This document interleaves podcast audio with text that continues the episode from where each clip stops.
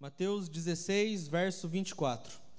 Diz o seguinte: Então Jesus disse aos seus discípulos: Se alguém quiser acompanhar-me, negue-se a si mesmo, tome sua cruz e siga-me. Amém. Olha para mim.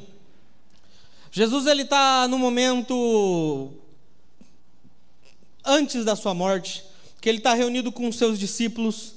A gente já tem a confissão dos seus discípulos como Cristo sendo o Messias, como Cristo sendo o Senhor.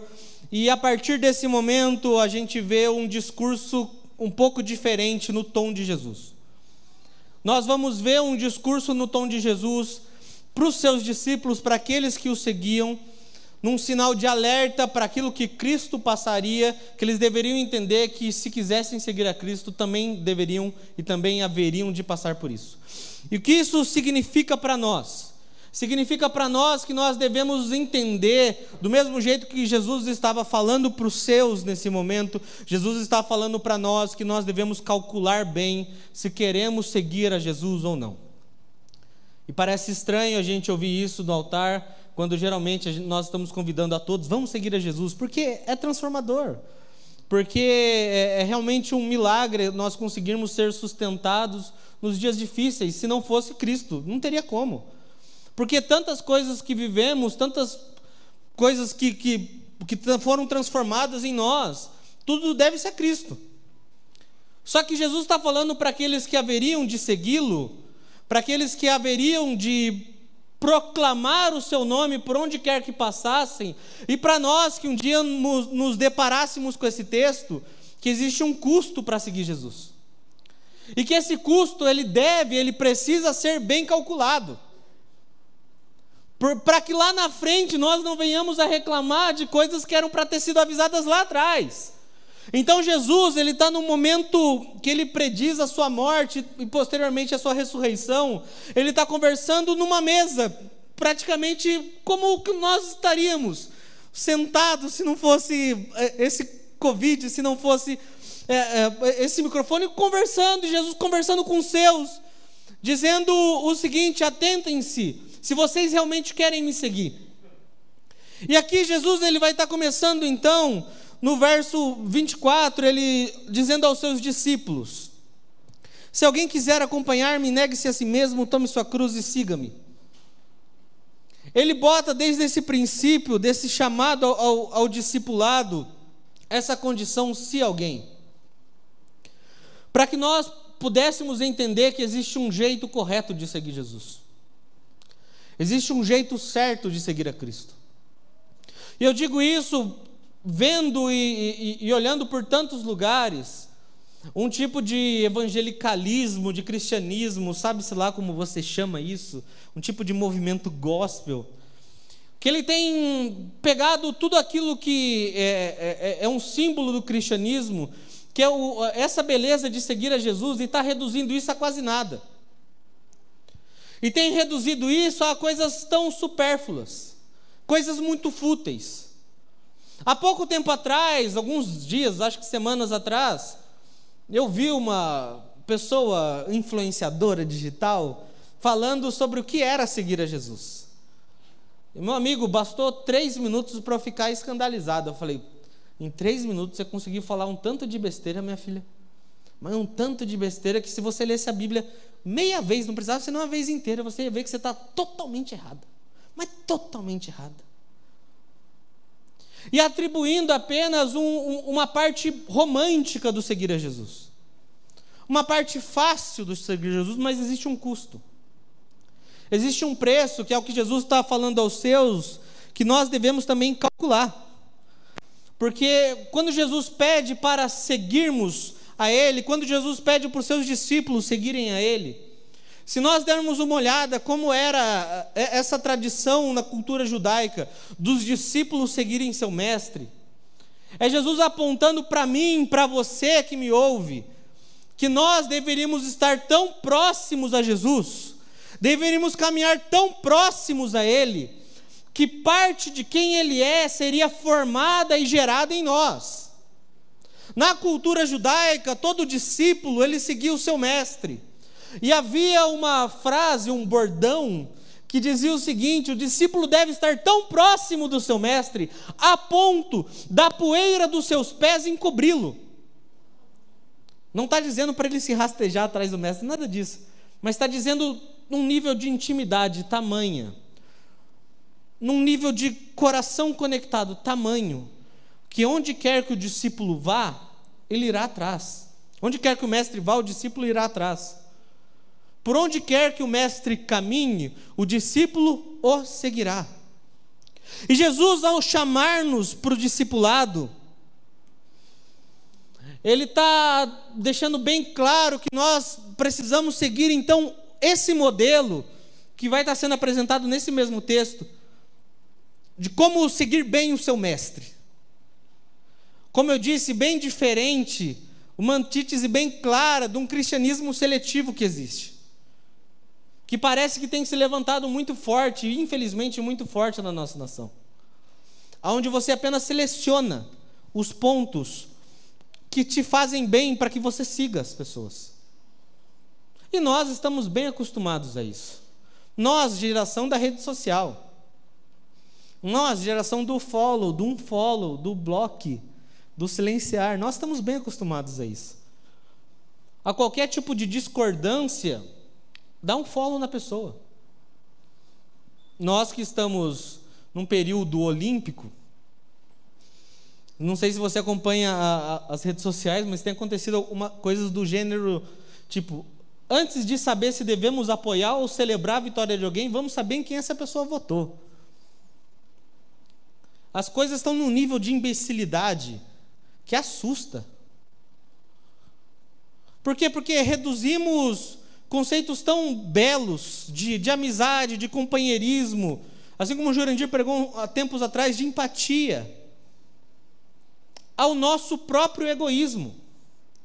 E Jesus, nessa margem contrária de um cristianismo que olha apenas para si, de um cristianismo que, por mais que cante, por mais que professe, tem como verdadeiro Deus o seu próprio eu, Jesus vai estabelecer um padrão bem claro do que é segui-lo.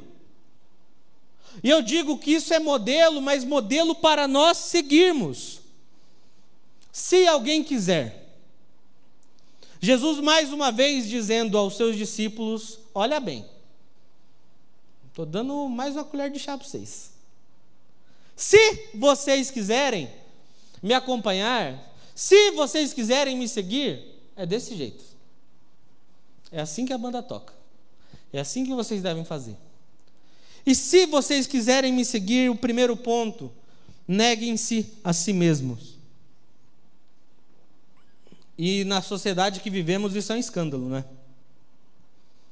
Como assim? Eu preciso negar a mim mesmo. No meio de um povo, no meio de uma geração que clama tanto para que você alcance a qualquer custo a sua própria felicidade, que você faça a qualquer custo aquilo que lhe apraz, aquilo que faz bem, que você não se importe com os outros, que coloque os seus desejos, os seus sentimentos acima dos outros. Jesus vem na margem contrária e diz: o primeiro ponto, se você quiser me seguir de verdade, olha, Mateus, se você quiser me seguir de verdade, a primeira coisa que você tem que fazer é negar a si mesmo. E por muitas vezes nós tratamos isso como abnegação. Nós nos abnegarmos de algumas coisas, nós abrirmos mão de algumas coisas. Só que tem um, um, um ponto que talvez traga um pouco de confusão, repito, nessa nossa sociedade hedonista, que ama tanto a si mesmo que por diversas vezes nós vemos cristãos praticando negar a si mesmo, mas de um jeito que eles consigam se exaltar. Eu sei que pareceu estranho, mas eu vou trabalhar um pouco melhor nisso. A abnegação, ela não é, é, é ela não é um fruto de uma atividade ocasional.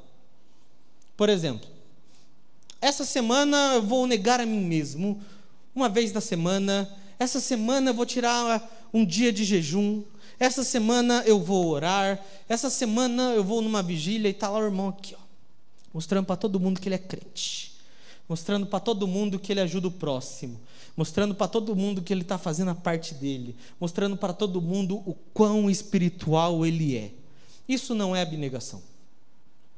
Isso é o seu egoísmo gritando mais alto do que o princípio do discipulado de Cristo.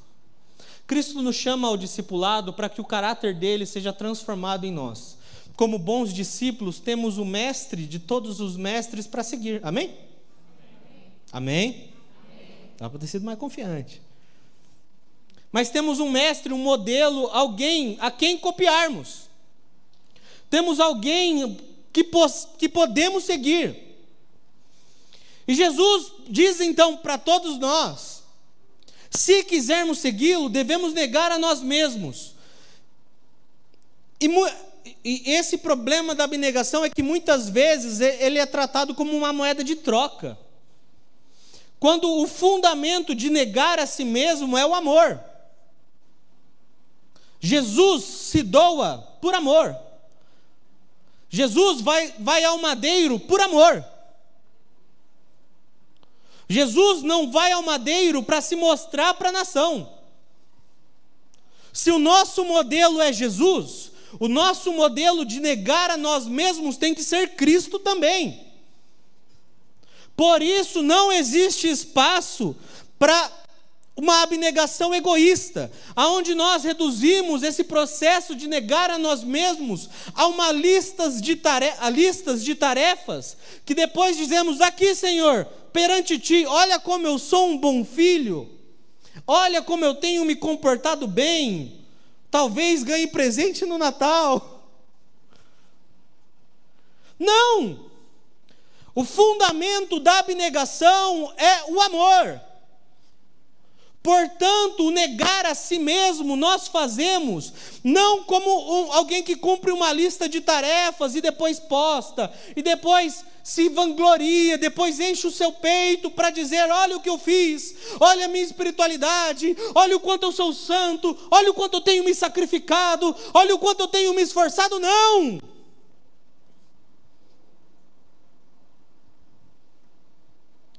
Não é nesse sentido de privação que você vai se privando de todas as coisas, para depois encher o teu peito de orgulho, de, de, de vaidade, dizer: olha tudo que eu fiz, agora o Senhor irá me abençoar. Não.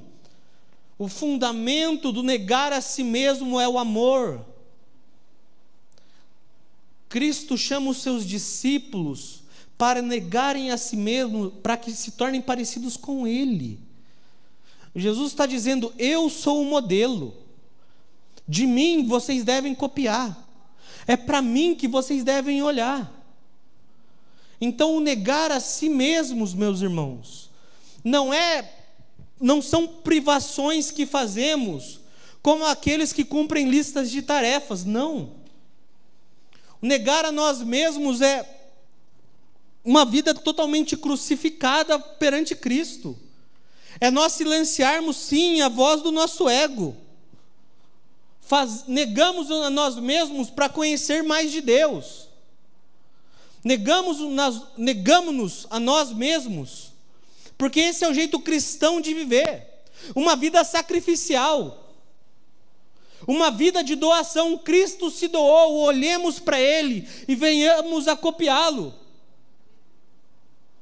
Negar-se a si mesmo significa, de uma vez por todas, destronar-nos do trono, do governo, do controle das nossas vidas e deixar que Deus direcione as nossas vidas.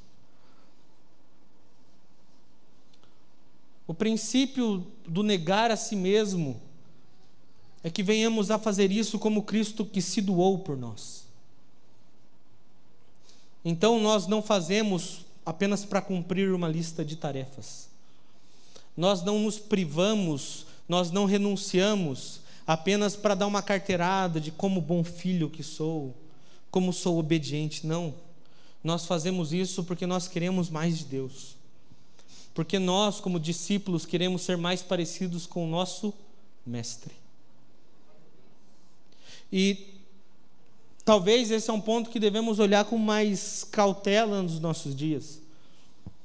De quantas vezes oramos, jejuamos, lemos a Bíblia, E depois fomos confrontar Deus. Mas Deus, eu fiz tudo, fiz, fechei a cartilha. Está tudo no check. Fiz tudo bonitinho. E agora? Agora faça a tua parte. Que história é essa, gente? Em nenhum momento aqui Jesus ele está dizendo que por negarmos a nós mesmos vamos receber das belíssimas recompensas da terra. Não. Jesus aqui está falando de uma vida futura, de um, de um tempo de glória que teremos com Ele. De um dia que ressuscitaremos com Ele, que estaremos juntos com Ele eternamente.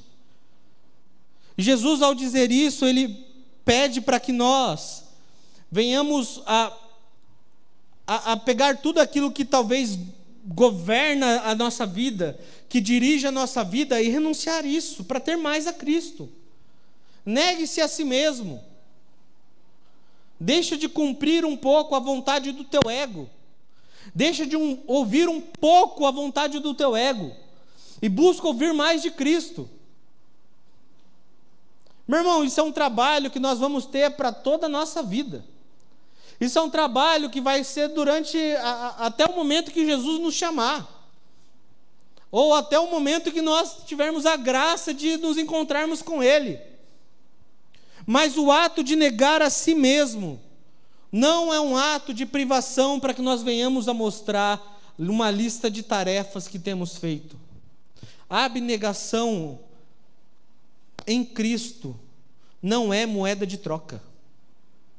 Não existe isso. Senhor, eu fiz, agora faça a tua parte. Não existe isso. Olha, Senhor, como eu jejuei. Olha, Senhor, como eu li a Bíblia inteira li mais rápido que todo mundo. Parabéns. Supõe-se que agora você tem mais conhecimento, supõe-se que agora você conhece mais a Deus. O objetivo de negarmos a nós mesmos é para que venhamos a ser mais parecidos com o nosso Criador, que venhamos a ser mais parecidos com Deus, venhamos a ser mais parecidos com Cristo, para que Cristo seja formado em nós. Negar-se a si mesmo significa dizer não a si mesmo em todos os momentos da vida e dizer sim a Deus. Significa ouvirmos e buscarmos ouvir a voz e a direção de Deus. Entender que o princípio que deve reger a nossa vida é a voz e o direcionamento de Cristo, não as nossas vontades. Jesus diz então: negue-se a si mesmo, tome a sua cruz e siga-me. Jesus falando aos seus discípulos, mostrando sobre discipulado, ensinando sobre discipulado e mostrando que haveria um preço nisso. Ele começa então dizendo que nós devemos negar a nós mesmos, mas não no sentido, como eu acabei de dizer, não no sentido de que venhamos a aparecer, mas com o intuito de que venhamos nos parecer mais com Cristo. O negar a si mesmo é uma morte diária que Cristo nos chama para que venhamos então a ser mais parecidos com Ele. Amém? Amém? Tome a sua cruz.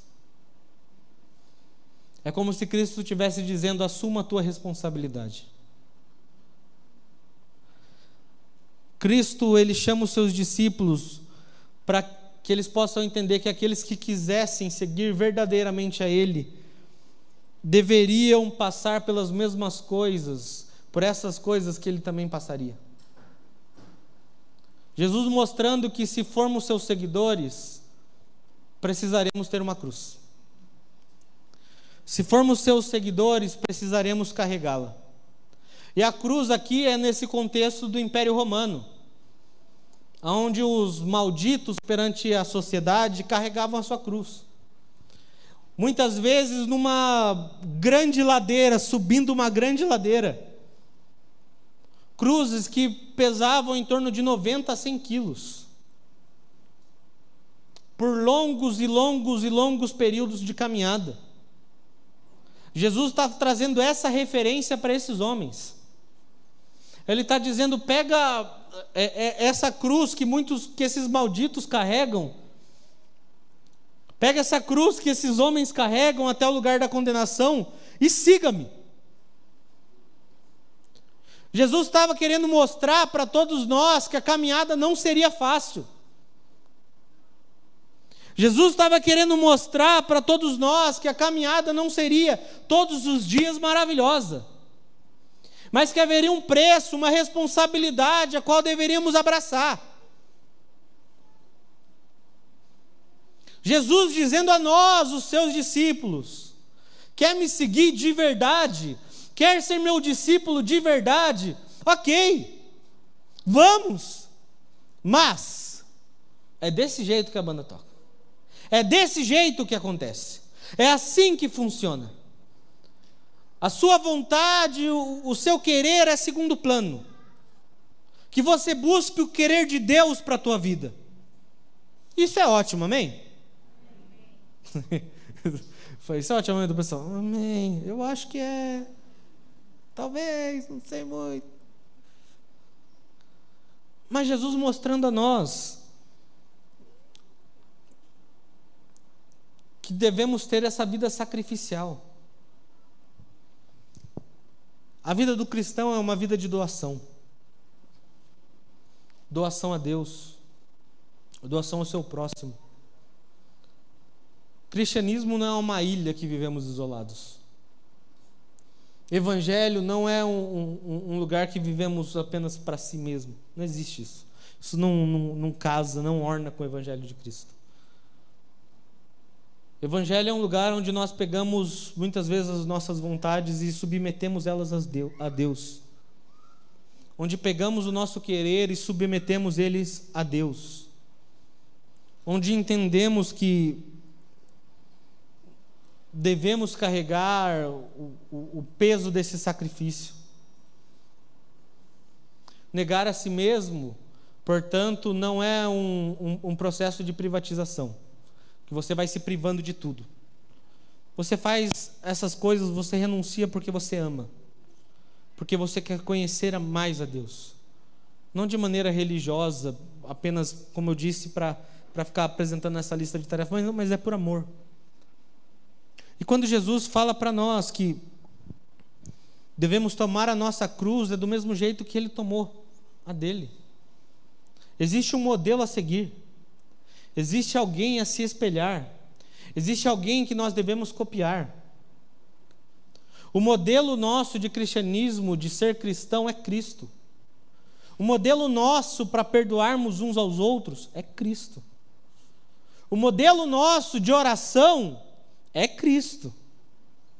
De como devemos tratar aqueles que nos tratam bem ou aqueles que nos tratam mal, é Cristo. Por isso Jesus, ele diz: "Tome a sua responsabilidade. Abrace essa tua responsabilidade, caminhe em direção a Cristo. Tome a tua cruz e siga-me. A cruz que é um instrumento de dor. A cruz, que é um instrumento de sofrimento, mas é a mesma cruz que divide a história, é a mesma cruz que, a, que a, a, ao ser colocada, ao ser afundada ali na terra, transforma e a partir dela esse simbolismo muda-se a história. O mesmo instrumento de sofrimento é um instrumento de glória. Para que nós possamos entender que vamos sim passar por dores, Vamos sim passar por sofrimentos, mas que nós venhamos a olhar nos olhos do nosso sofrimento, nos olhos da nossa dor e visualizar a futura glória que teremos em Cristo Jesus. Que nós venhamos a olhar tudo aquilo, todo o peso que carregamos nessa vida, todos os fardos, todas as dificuldades, que possamos enxergar a Cristo, essa glória futura. Jesus está falando aos seus discípulos nesse tempo. Jesus está falando aos seus: sim, vocês serão perseguidos por minha causa. Sim, vocês sofrerão por minha causa. Mas lembrem-se da glória futura. Tenham firme no coração de vocês aquilo que provarão quando estiverem comigo a beleza que encontrarão numa eternidade que ninguém poderá roubar de vocês. Tenham tão vivo no coração de vocês a eternidade, tenham tão vivo no coração de vocês a glória futura, que os sofrimentos da era presente não serão nada comparados a ela. E eu sei que, do ponto que eu estou, talvez seja até muito fácil falar. Mas é um trabalho, meus irmãos. É uma construção de continuamente olharmos para Cristo, de continuamente buscarmos seguir o Cordeiro, de continuamente decidirmos caminhar, perseverar, persistir. Jesus está chamando a todos nós, seus discípulos, a todos nós, seu seus filhos e filhas, para segui-lo. Só que ele diz: me amem, me glorifiquem a tal ponto que vocês aceitarão fazer algumas renúncias para estar perto. O que não, o, o, o, o que é então nós termos tirarmos do nosso dia um período para oração, um período para leitura? Isso é um momento de renúncia. Por que fazemos isso? Repito, não é para mostrarmos o quão espirituais somos. Tá, tá. Mas é para mostrarmos o quanto amamos, o quanto desejamos a Jesus, o quanto queremos ser parecidos com Ele. Jesus diz: querem ser parecidos comigo? É desse jeito que, que vai acontecer. Você vai precisar abrir mão de algumas coisas assim, mas você vai fazer isso por amor. Você vai passar por momentos de sofrimento, por momentos de dor, sim. Como disse há alguns domingos atrás, a chuva cai sobre os bons, sobre os maus, sobre os justos, sobre os injustos. Mas não foque os seus olhos no sofrimento da era presente. Tenha firme no seu coração a glória futura.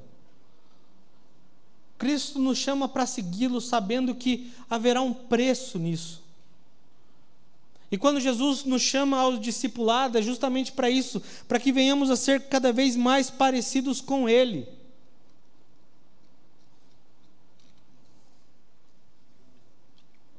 Não sei quanto tempo de igreja tu tem, não tenho ideia.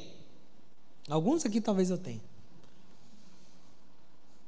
Mas olhando do dia que você se converteu, que você provavelmente ergueu as mãos, ou chorou, seja aqui nesse altar, ou em algum outro lugar, de lá até hoje, quando você olha no espelho, o que você vê de diferente daquela época? Que tipo de comportamento seus transformaram, foram mudados? Quando você abre lá em Gálatas 5, do 22 para frente, que vai estar falando sobre o fruto do Espírito, Quais desses ainda estão muito longe de você? O que tem sido formado no teu caráter enquanto cristão? O quanto de paixão e devoção você tem ao Senhor?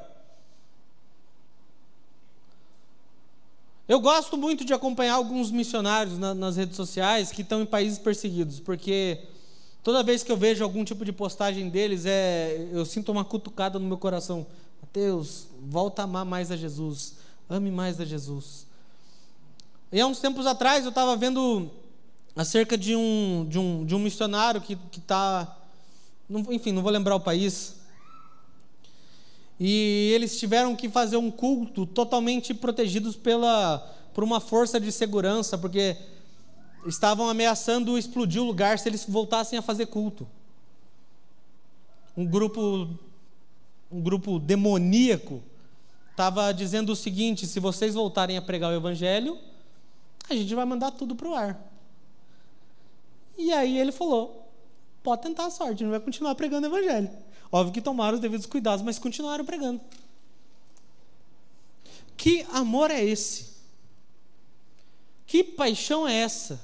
Que mesmo diante do perigo faz o cristão avançar, faz ele perseverar que mesmo diante da dor, do sofrimento, faz ele se manter firme. Nessa noite que nós vamos ceiar, nós vamos celebrar o nome de Cristo, assim como cantamos a sua ressurreição, a sua vitória na cruz. Quando você olha para si, do dia que se converteu até hoje, o que você enxerga de diferente? Eu acho que uma pergunta dessa resumiria muito sobre o negar a si mesmo e o tomar a sua cruz. Do dia que tu se converteu até hoje, você ama mais a Jesus? Ou tanto fez, tanto faz? Ou isso é indiferente na sua vida? Seu coração se encontra rendido, disponível, vulnerável perante o Senhor? Ou você vem apenas para cumprir um rito, apenas para cumprir uma agenda, apenas para dizer, ah, fui na ceia esse mês, check.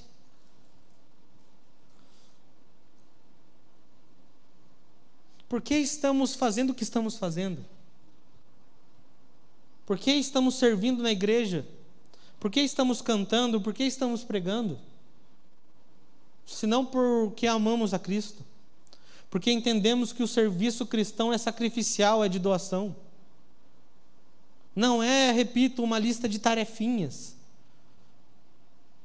Meu irmão, que Deus nos perdoe se fazemos desse jeito se somos diáconos, se servimos na mídia, no som, no louvor, na, na, na, pregação, no ensino, em qualquer outro lugar de maneira automática. O preço que foi pago por nós foi muito alto para nós vivermos uma vida de qualquer jeito. O preço que foi pago naquele madeiro foi muito alto para nós vivermos de qualquer jeito. Cristo nos chama para sermos seus fiéis e bons discípulos. Jesus ele é tão bom que ele nos alerta dos perigos na caminhada. Jesus ele é tão bom que ele nos alerta que haveria sofrimento. Jesus ele é tão bom que ele nos alerta que haveriam momentos que nós nos sentiríamos sozinhos. Deus é tão bom que ele nos alerta dos perigos que passaríamos.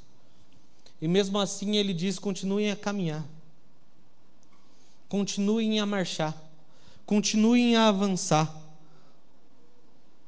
Cristo nos chamou para nós nos doarmos a Ele, para nós nos doarmos abençoando uns aos outros. Que nós venhamos a tomar a nossa cruz, que nós venhamos a pagar o preço que for preciso, o preço que for necessário para conhecer a Cristo, para se parecer com Cristo.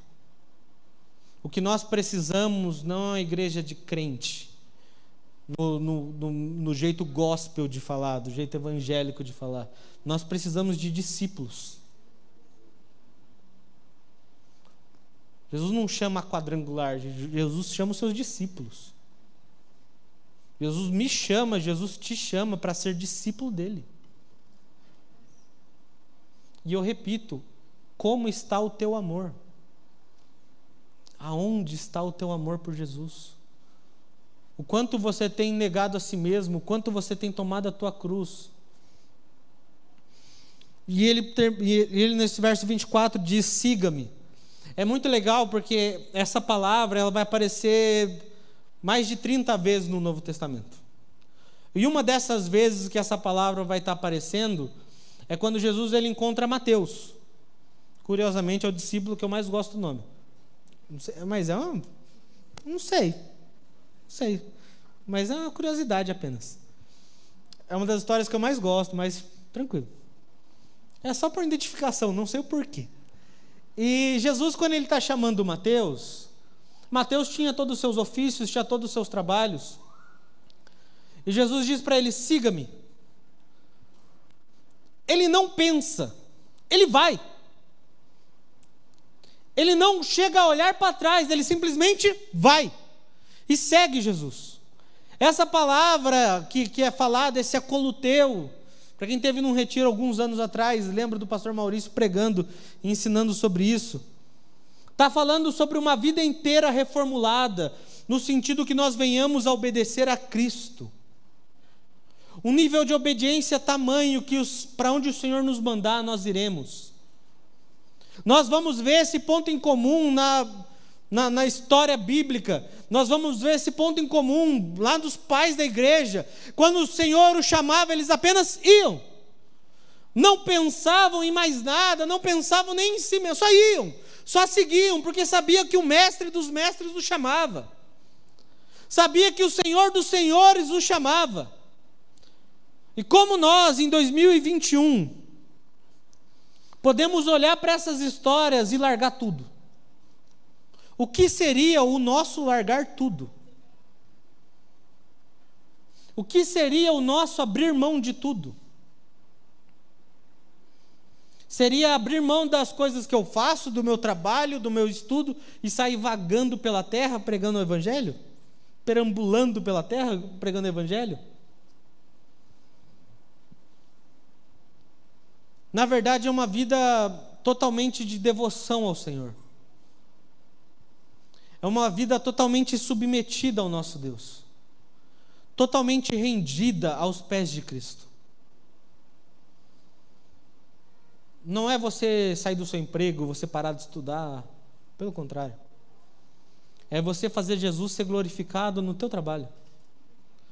É você conseguir exaltar o nome do Senhor nos seus estudos, no seu bairro, na sua casa, onde quer que você esteja é um nível de vida de tamanha devoção que onde quer que você passe, as pessoas olhem e consigam enxergar o Cristo que você segue, e consigam enxergar o, o Cristo que você serve. Então eu mais uma vez repito, meus irmãos, como está o nosso amor a Cristo?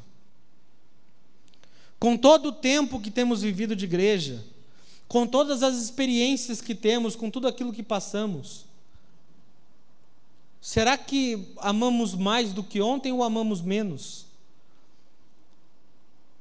Será que o nosso coração está totalmente rendido, submetido à boa vontade dele ou não? Ou queremos viver do nosso jeito? Deixa que eu, deixa que eu sei levar minha vida. Deixa que eu não preciso consultar em nada o Senhor. Deixa que eu não preciso ter tempo com Deus. Deixa que eu consigo falar. Deixa, deixa, deixa. Cristo nos chama para segui-lo.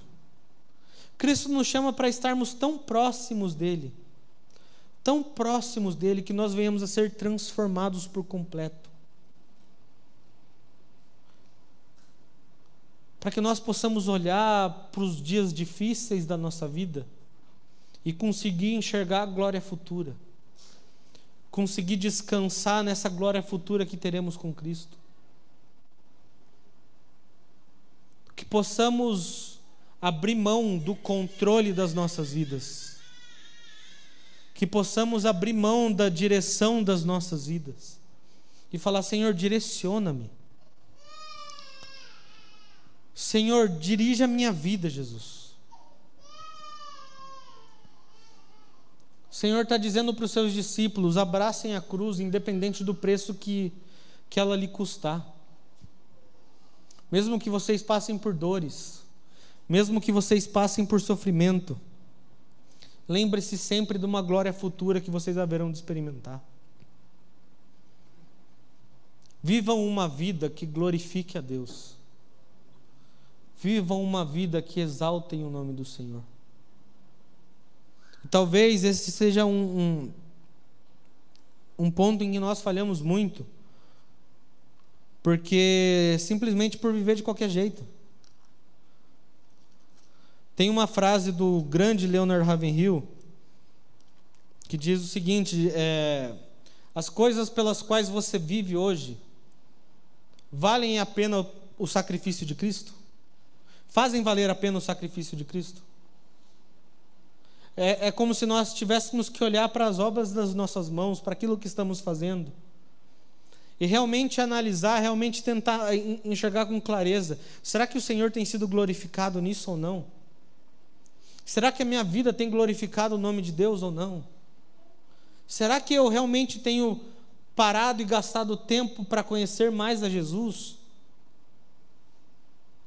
Meu irmão, se você tem cinco anos de igreja, dez, quinze, vinte, e assim a gente vai aumentando, ou mais de um ano, e você ao olhar para trás, você consegue enxergar que lá atrás você amava Jesus mais do que hoje.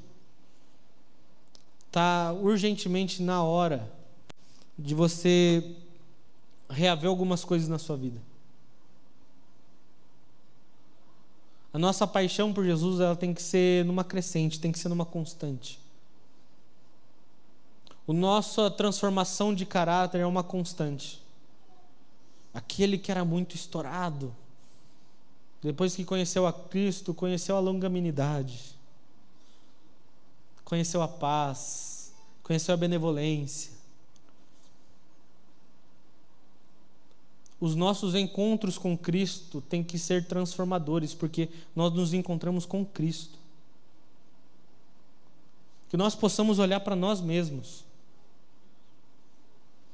Que nós possamos enxergar a, a, a, a nossa caminhada e realmente refletir sobre o quão temos sido transformados, o quão verdadeiramente nós o amamos hoje.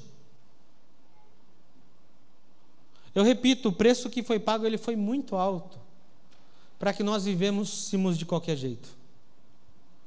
O preço pago no madeiro foi muito alto para você viver uma vida de apatia, uma vida de indiferença, uma vida de tanto fez, tanto faz.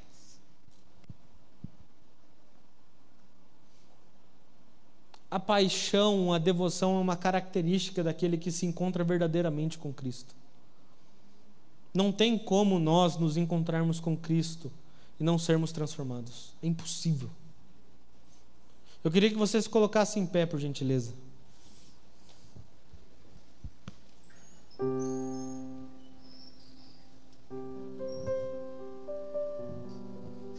Em 1 Coríntios, no capítulo 11, do verso 23 ao verso 28, diz o seguinte: Pois recebi do Senhor o que também entreguei a vocês. Que o Senhor Jesus, na noite que foi traído, tomou o pão e, tendo dado graças, partiu e disse: Esse é meu corpo que é dado em favor de vocês. Façam isso em memória de mim.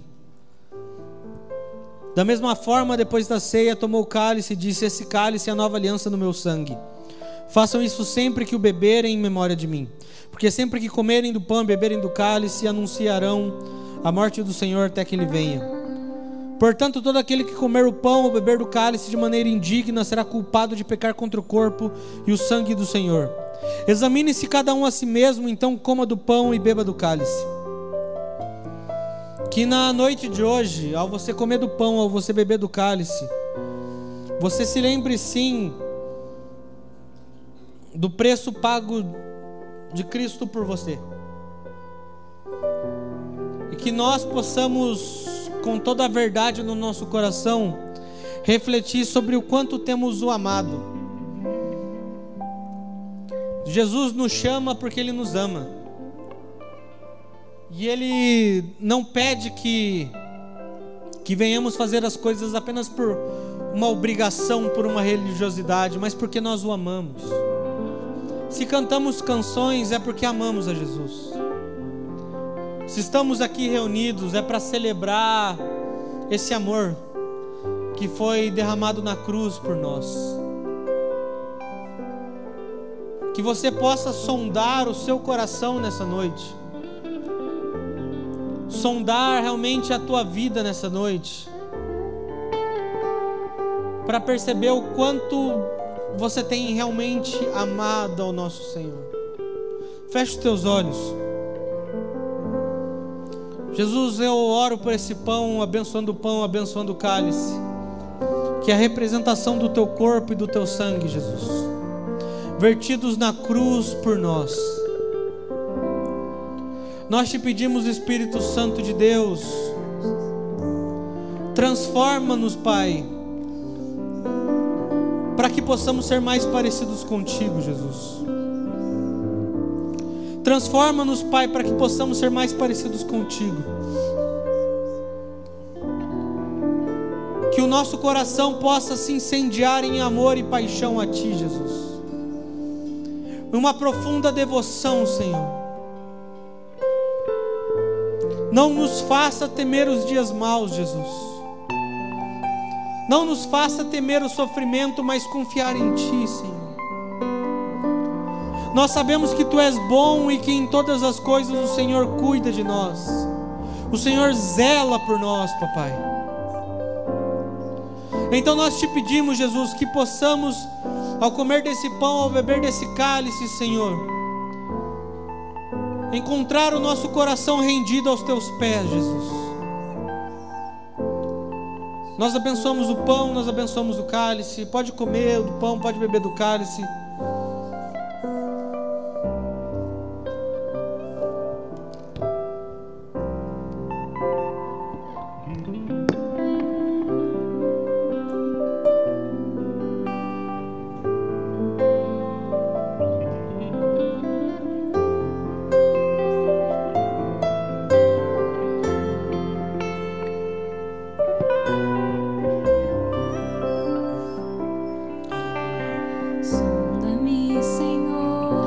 Queria te convidar a nós nos prostrarmos perante o Senhor.